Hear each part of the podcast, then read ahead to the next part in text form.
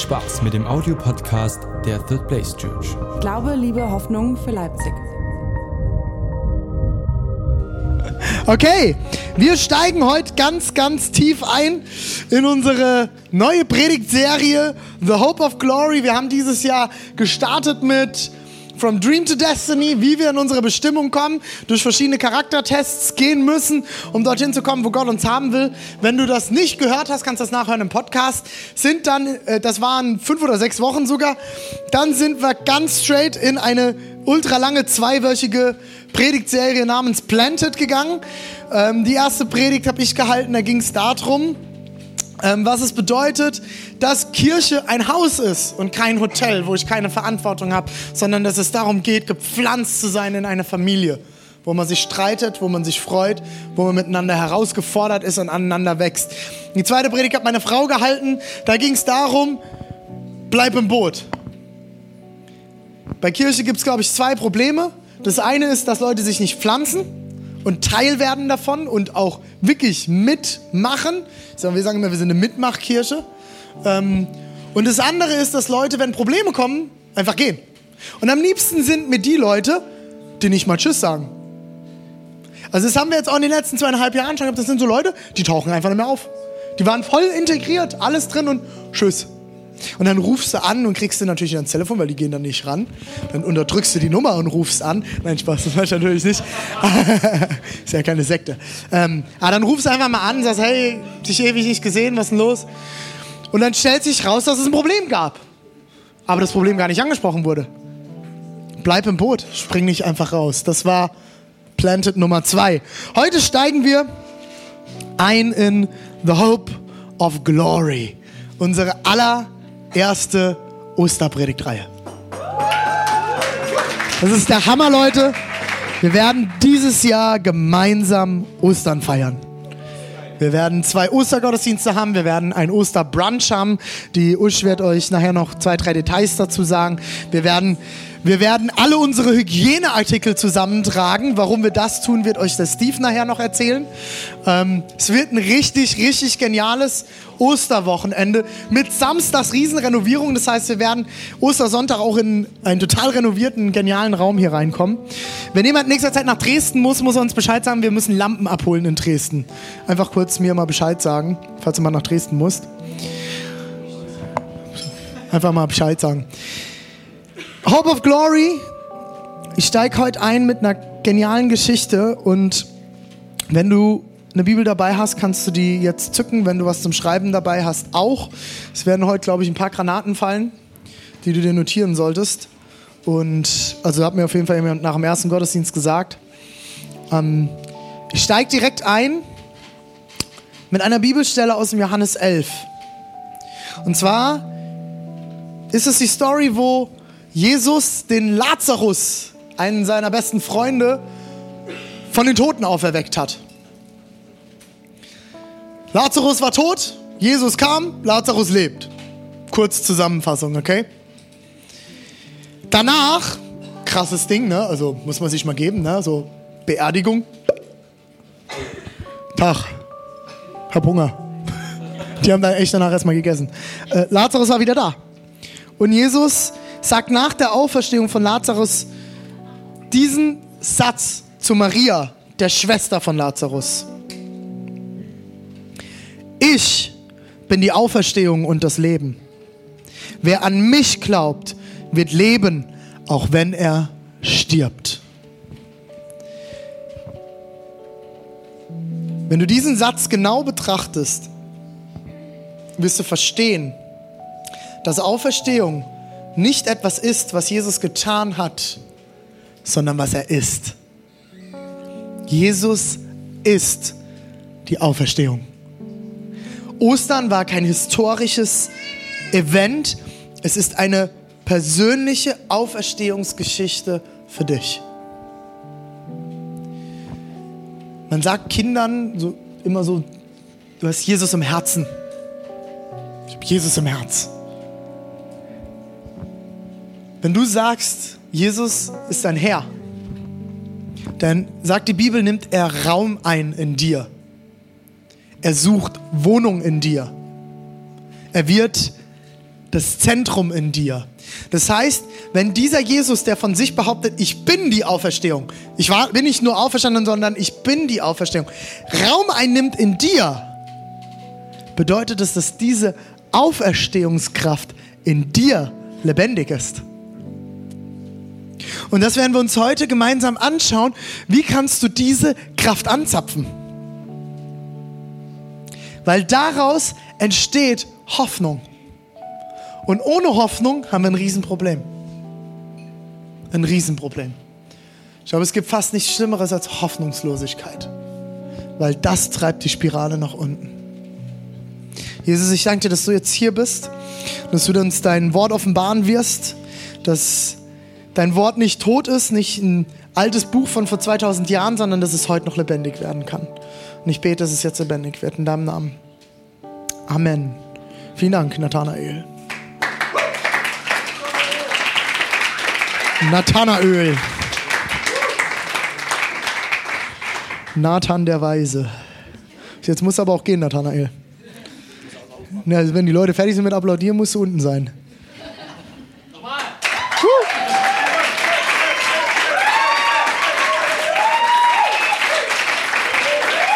Hast aber nochmal Glück. Glück gehabt. Gerade so gereicht, Applaus. Gerade so gereicht.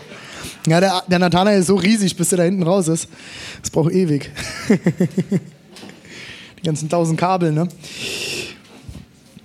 Wir steigen heute ein in eine längere Bibelgeschichte und wir werden, sehr untypisch für mich, die Predigt geht komplett durch eine Bibelgeschichte. Das heißt, ihr müsst heute eure Augen ein bisschen aufmachen, entweder in deiner eigenen Bibel oder auf den Screens, um mir zu folgen, müsst ihr mit mir gemeinsam lesen. Okay? Kriegen wir das hin? Okay, wir starten im Johannes 4, 1 bis 3. Wir lesen alles aus der Neues Leben Bibel.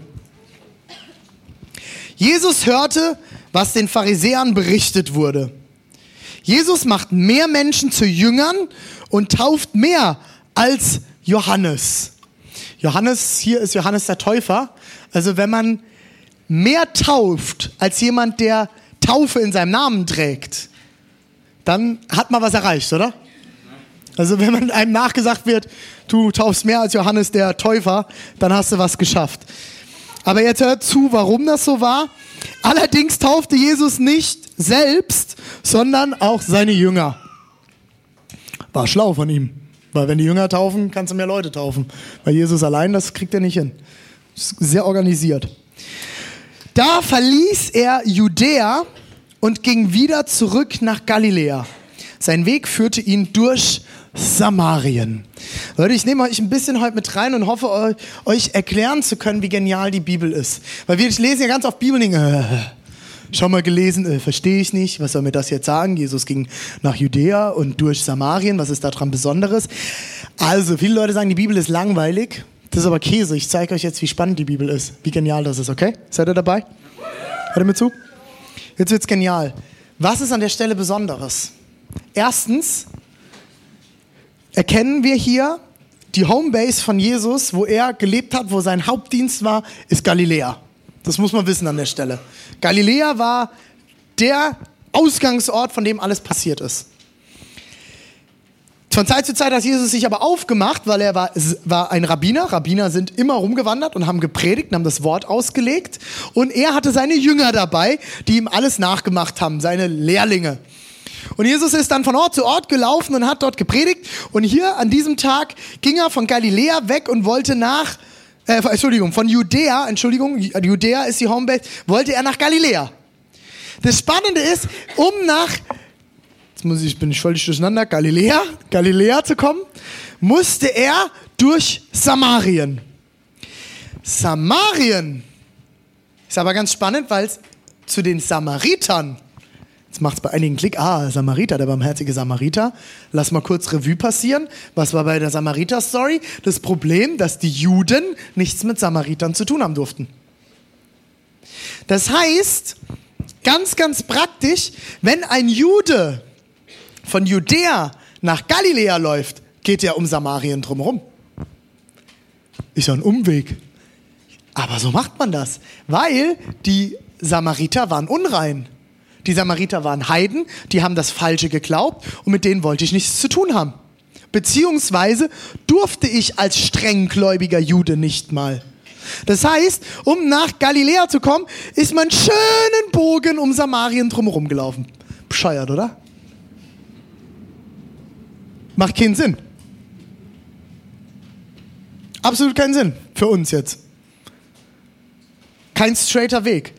Aber Jesus entschied sich durch Samarien durchzugehen. Und das als Rabbiner. Ich kann mir nur vorstellen, da sagt die Bibel jetzt nichts dazu, aber ich kann mir nur vorstellen, wie das Getuschel unter den Jüngern losging. Der hat gesagt, wir sollen durch das Samarien. Sag mal, das noch alle, alle, wir können doch nicht durch Samarien gehen. Das ist doch hier Sünde. Dann kriegen wir wieder voll Probleme. Die Pharisäer haben uns doch eh schon auf dem Kicker. Äh, das gibt wieder nur, das könnt ihr euch gar vorstellen. Jetzt will der da durch Samarien durchgehen. Also, ich verstehe den manchmal nicht.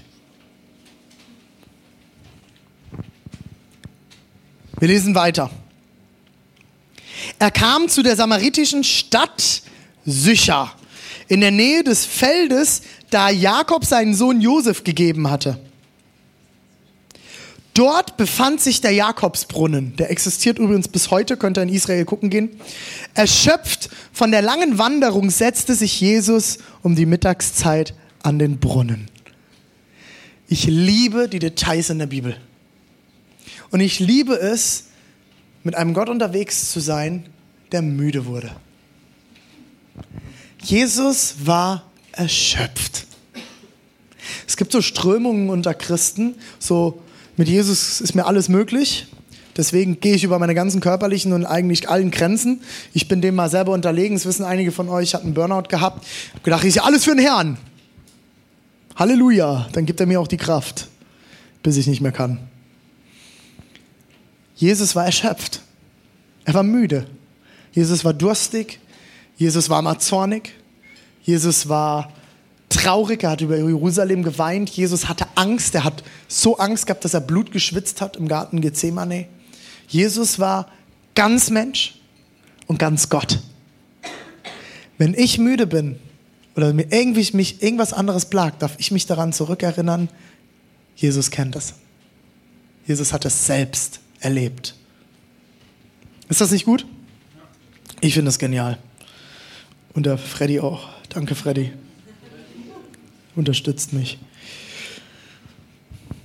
Und Leute, jetzt geht's los. Jetzt gehen wir in das längste Zwiegespräch, das im Neuen Testament zwischen Jesus und einer anderen Person aufgezeichnet wurde. Das ist das längste Gespräch, das wir kennen. Also eine echt besondere Geschichte, sonst würde es nicht da stehen. Kurz darauf kam eine Samariterin, um Wasser zu schöpfen. Jesus sagte zu ihr, bitte gib mir zu trinken. Er war zu diesem Zeitpunkt allein, denn seine Jünger waren ins Dorf gegangen, um etwas zu essen zu kaufen. Warum war Jesus nicht mit? Er ist in Samarien alleine als Rabbiner und spricht auch noch eine Frau an. Ja, du machst jetzt hier immer, ich mach das ständig spreche ich, dann nickt die Frauen an. Ja, deine Freundin war im ersten Gottesdienst. Na, David, jetzt darf ich das sagen. Hoffentlich hört es im Podcast nicht. das durfte der nicht. Als Jude, als männlicher Jude hast du nicht alleine eine Frau angesprochen. Das war verboten. Und dann auch noch eine Samariterin. Doppelt verboten. Die Frau war überrascht. Haha, warum wohl? Denn sonst wollen die Juden nichts mit den Samaritern zu tun haben. Sie erwiderte, du bist ein Jude und ich eine Samariterin. Warum bittest du mich, dir zu trinken zu geben? Vielleicht war so ein bisschen, das Mann allein, der spricht mich jetzt hier an. So, natürlich will der was von mir. Wenn Jesus etwas von dir will, dann nicht, weil er es braucht, Achtung, sondern weil er etwas Besseres und Größeres für dich bereit hat. Das ist die erste Erkenntnis für heute. Kannst du aufschreiben, wenn du willst. Wenn Jesus etwas von dir will, dann nicht, weil er es braucht, sondern immer, weil er etwas Besseres und Größeres für dich bereit hat. Wenn Jesus von dir Wasser will, dann nicht, weil er Wasser braucht. Der hat genug Wasser. Der könnte mit dem Stock auf den Stein hauen, so wie Mose das gemacht hat und Quelle. Genug Wasser für immer. Nein, er hat was Besseres und Größeres für diese Frau bereit. Das werden wir gleich sehen. Jesus antwortete, wenn du wüsstest, welche Gabe Gott für dich bereithält und wer der ist, der zu dir sagt, gib mir zu trinken, dann wärst du diejenige, die ihn bittet und er würde dir lebendiges Wasser geben. Aber Herr, du hast weder ein Seil noch einen Eimer, entgegnete sie. Und dieser Brunnen ist sehr tief. Woher willst du denn dieses lebendige Wasser nehmen? Wenn du wüsstest. Sie checkt's nicht.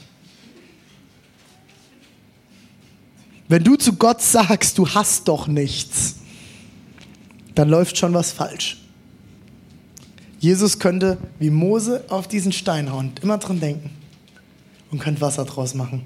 Dann stimmt was nicht so. Aber wie oft stehst du und ich vor Gott und sagen, mach mal. Scheinbar kommt nichts. Geht nicht. Wenn du wirklich verstanden hast, und das ist das, was hier in diesen Sätzen im Hintergrund mitläuft, wenn du wirklich verstanden hast, wer Gott ist, wirklich verstanden hast, wenn dieser Jesus vor dir steht an diesem Brunnen und mit dir redet,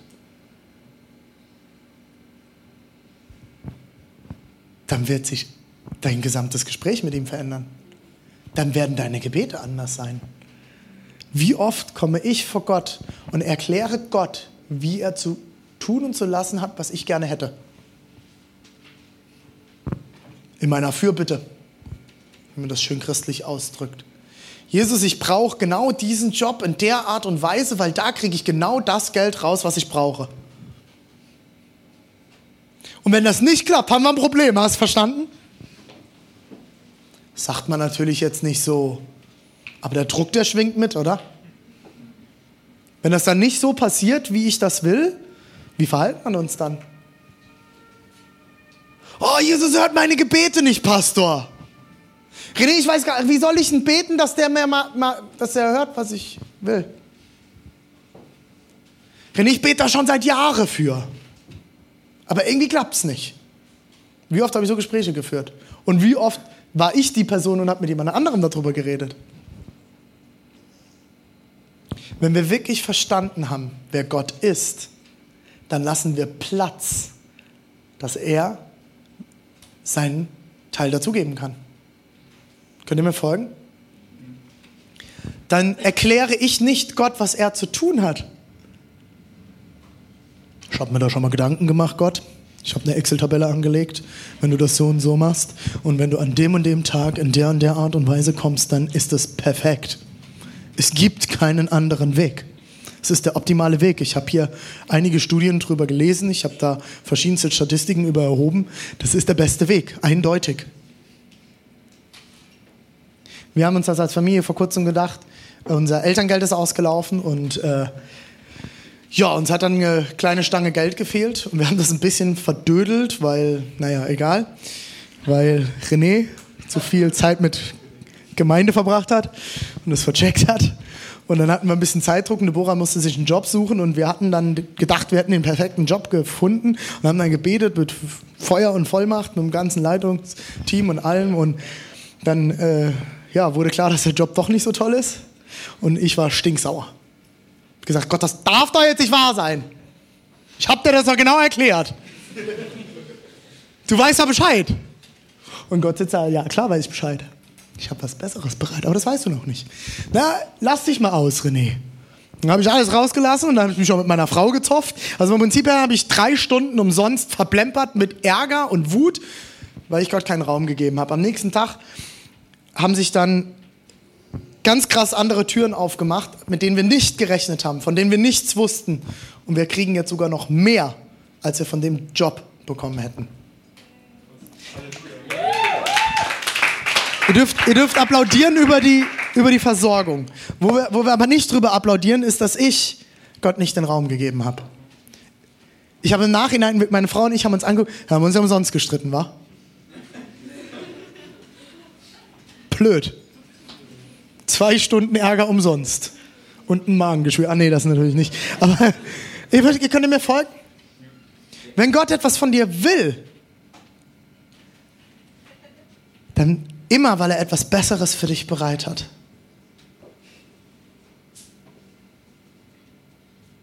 Immer etwas Besseres für dich bereit. Wenn wir das anfangen zu verstehen und wenn wir diesen Jesus erkennen, wie diese Frau Jesus noch erkennen wird in dieser Geschichte, dann wirst du anders beten. Dann wirst du mit einem Frieden rumlaufen. Also ich, ich, wenn wir einfach mal die Theorie in den Raum werfen, wenn wir das wirklich verstanden haben, können wir dann überhaupt noch Sorgen haben? Nur mal so in den Raum werfen.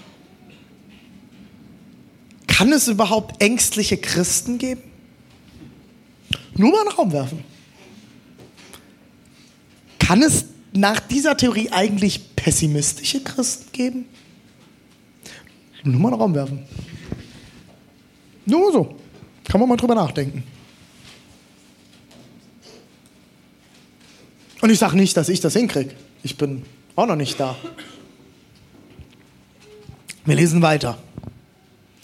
Bist du etwa größer als unser Vater Jakob, der uns diesen Brunnen hinterließ?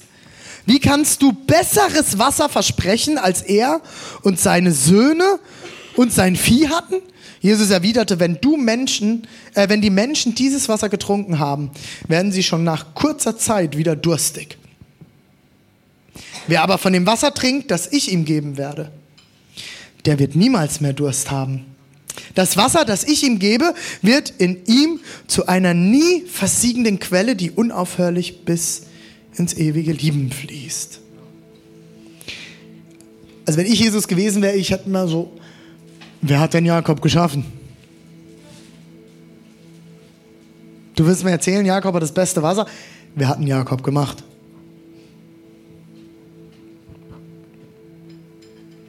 Er sagt dir eigentlich nichts anderes als, du bist so fokussiert, Frau, darauf, was um dich herum passiert, dass du gar nicht mitbekommst, was ich gerade in dir tun will.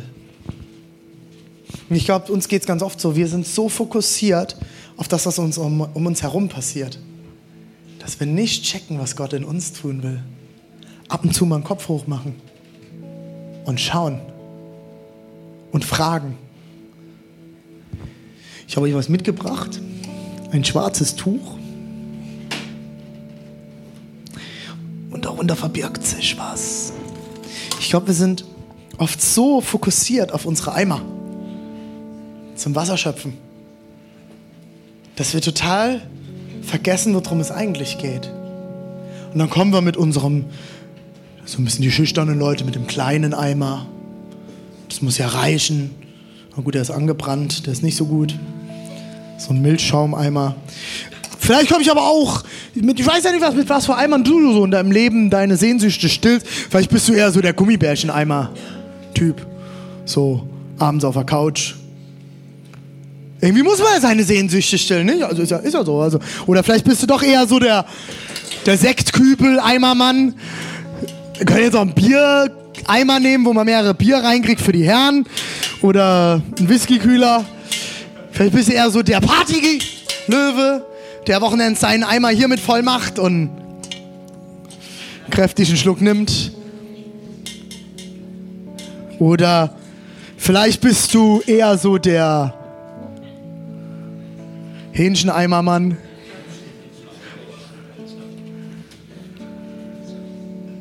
Wer am meisten Hähnchen schafft, ist der befriedigste. Bist so beschäftigt mit deinem Eimer, den du füllen willst, dass du ganz vergisst, worum es eigentlich geht. Oder vielleicht bist du eher so der reinliche Typ. Nicht wie dieser Eimer, der ist nämlich dreckig.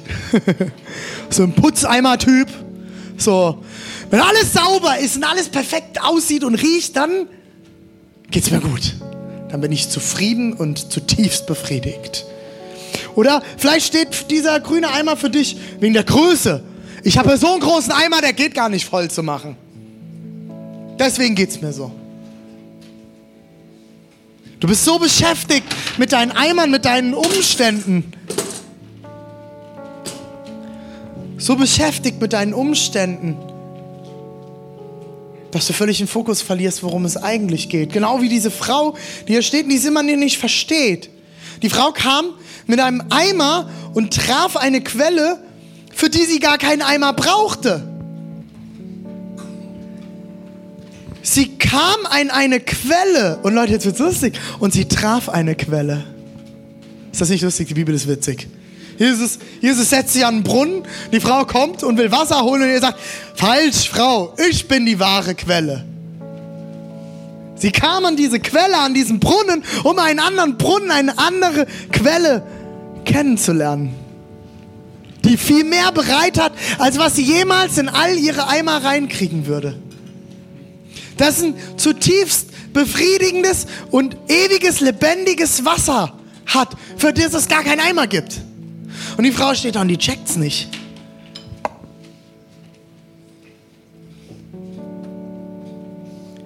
Jesus steht da und sagt, es geht gar nicht um deinen Eimer, Frau.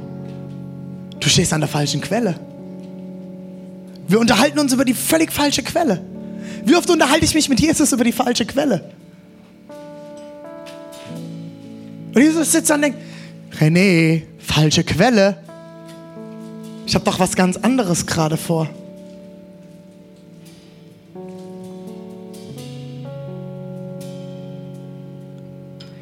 Ich habe euch ein kurzes Video mitgebracht. Können wir das kurz sehen?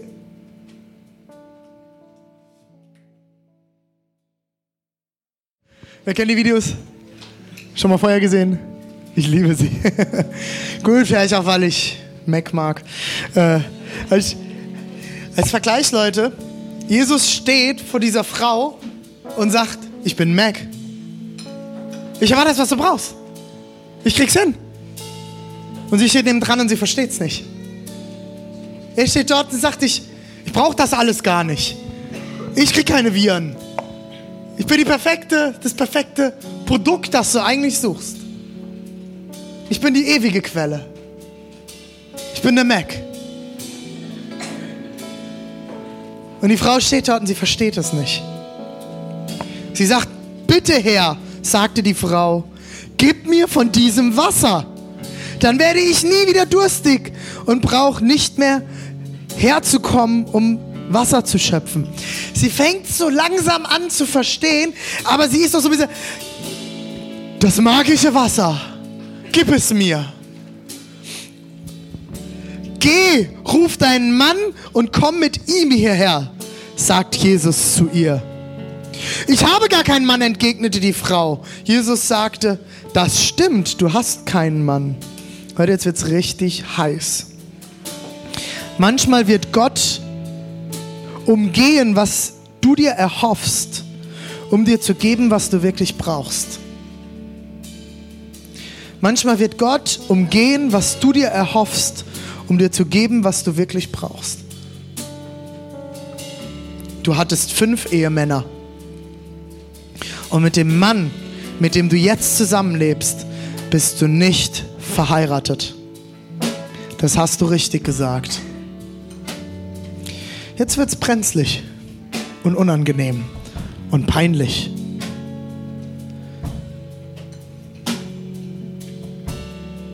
Glaube, genauso geht Jesus heute durch unsere Kirche. Und schaut eine einzelne von euch an und sagt, zum Beispiel, du bist so religiös. Du weißt, wann man im richtigen Moment die Hand hebt. Du hast gelernt, Gebete zu sprechen. Aber du bist immer noch nicht erfüllt und zufrieden.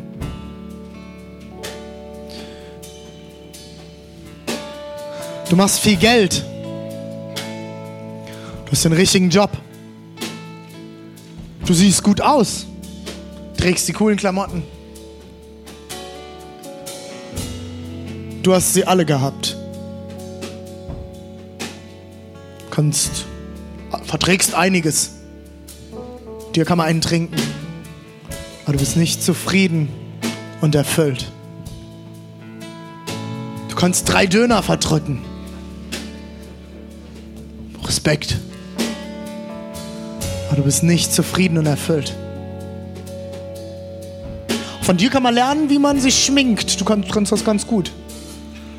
Das sind immer die perfekt lackierten Fingernägel. Oh Mann, du hast Style. Total superb. Kevin. Aber du bist nicht zufrieden und erfüllt.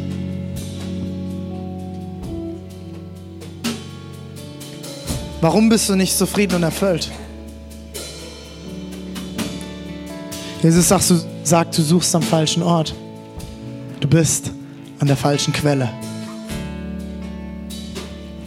Du bist an der falschen Quelle. Herr, sagte die Frau, ich sehe, dass du ein Prophet bist. Sage mir doch, warum die Juden darauf, best darauf besteht, dass Jerusalem der einzige Ort ist, um Gott anzubeten. Wir Samariter dagegen behaupten, dass es dieser Berg hier ist, wo unsere Vorfahren gebetet haben. Jesus erwidert, glaube mir, es kommt die Zeit, in der das keine Rolle mehr spielt, ob ihr den Vater hier oder in Jerusalem anbetet. Merkt ihr, was die Frau macht? Sie weicht aus.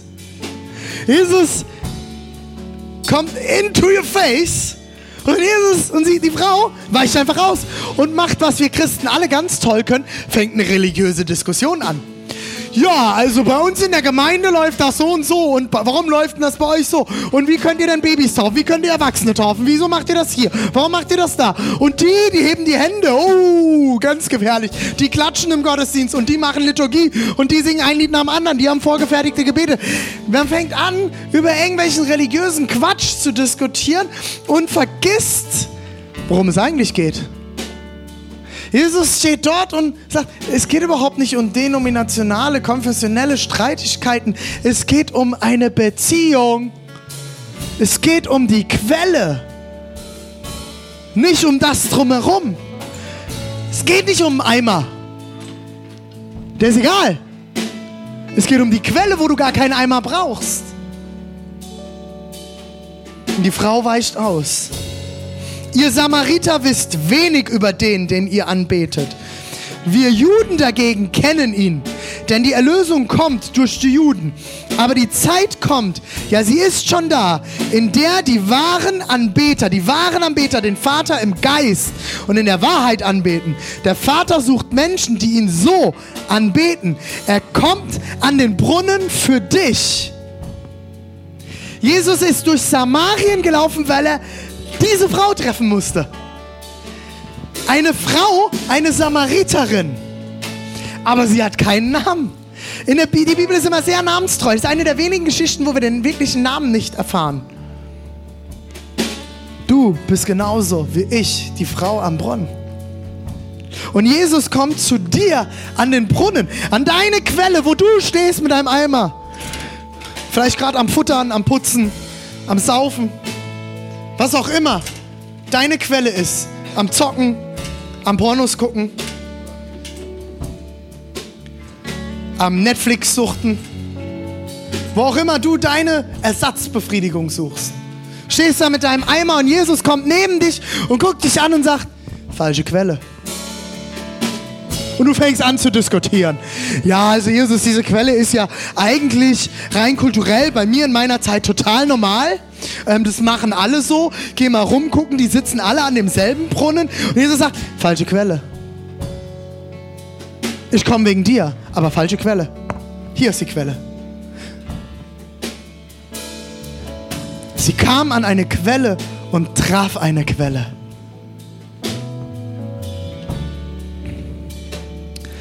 Denn Gott ist Geist.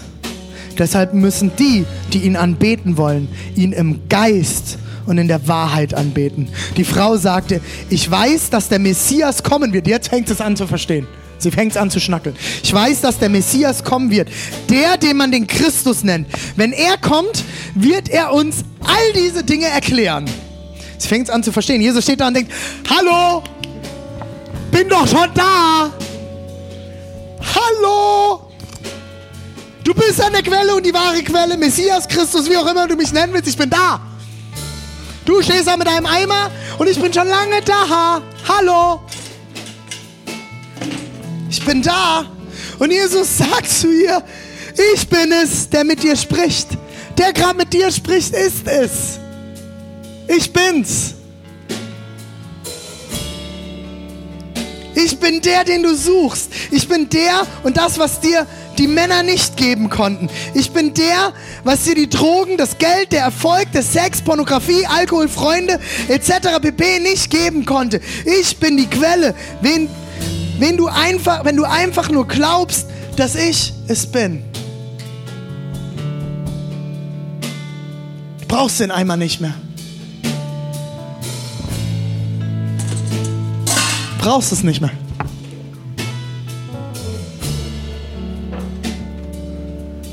In diesem Augenblick kehrten seine Jünger zurück.